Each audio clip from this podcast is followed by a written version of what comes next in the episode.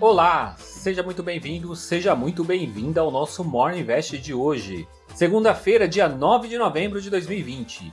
Eu sou o Sidney Lima, especialista em investimentos, e venho apresentar os destaques para você começar o dia bem informado.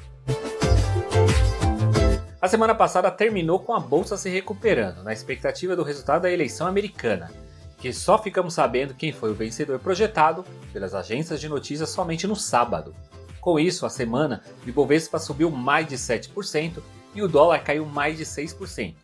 Na sexta, o Ibovespa até chegou a ultrapassar a marca dos 101 mil pontos, mas voltou para os 100.927 pontos. 53 das 77 ações que compõem o índice se mantiveram no azul e apenas duas na semana ficaram no negativo.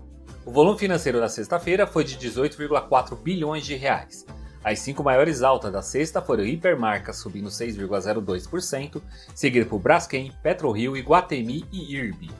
As cinco maiores baixas foram Rumo, Suzano, Fleury, B2W e VEG.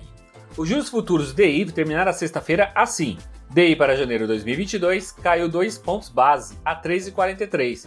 DI para janeiro 2023 se manteve estável a 5,03%. E DI para janeiro 2025 avança 3 pontos base a 6,70. O índice dos fundos imobiliários IFIX avança 0,32%, aos 2.795 pontos. A maior alta foi do fundo imobiliário General Shopping, subindo 2,35%. E a maior baixa foi do fundo imobiliário XP Corporate Macaé, caindo mais 3,35%. Como adiantamos, por causa desse fundo ser um monoinquilino, o risco maior é quando o inquilino deixa esse imóvel. E isso está sendo especulado, contudo, desvalorizando o valor das cotas. Já em Wall Street, as bolsas americanas basicamente não oscilaram muito.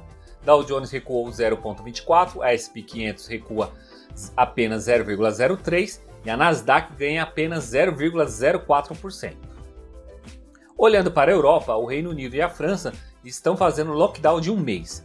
A França registra recordes de contágio diário e é o país mais afetado pela pandemia na Europa. Inclusive, o diretor-geral de saúde da França alertou que a segunda onda pode ser muito mais violenta.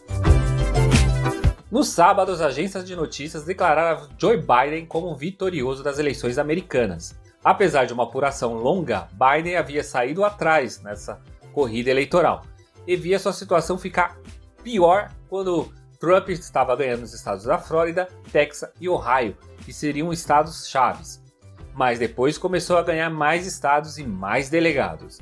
Esse resultado ainda não é oficial, mas nos Estados Unidos é considerado dia 8 de dezembro a data que o colégio eleitoral confirma os votos.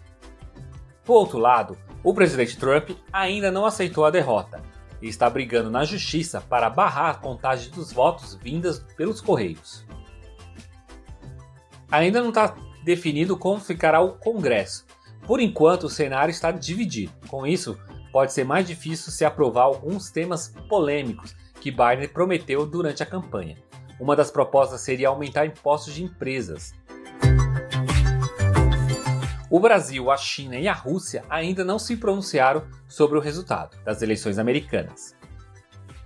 E por aqui estamos nas eleições municipais. O presidente Jair Bolsonaro fez uma live surpresa e disse que irá todos os dias fazer uma live, uma espécie de horário eleitoral nas redes sociais. Ele chegou a enfatizar a importância das eleições e de sua trajetória, que começou como vereador há 30 anos atrás e chegou até a presidência. Durante a live, ele não fez menção ao pleito da eleição americana. E nessa semana teremos recesso do Congresso, por causa inclusive das eleições municipais.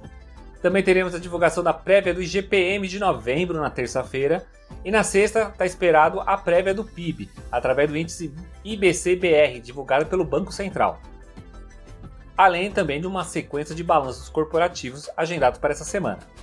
Hoje teremos a divulgação do Boletim Focus, pelo Banco Central, e na Europa tem o discurso da diretoria do Banco Central Europeu. Nos Estados Unidos temos o número do atacado. Vamos finalizando o nosso Morning Investor essa segunda-feira. Esse conteúdo está disponível nos principais agregadores de podcast como Deezer, Apple, Google e Spotify. Então já aproveita e compartilhe esse conteúdo para mais pessoas. Tenha um ótimo dia e eu te encontro amanhã, aqui nesse mesmo canal. Então até lá!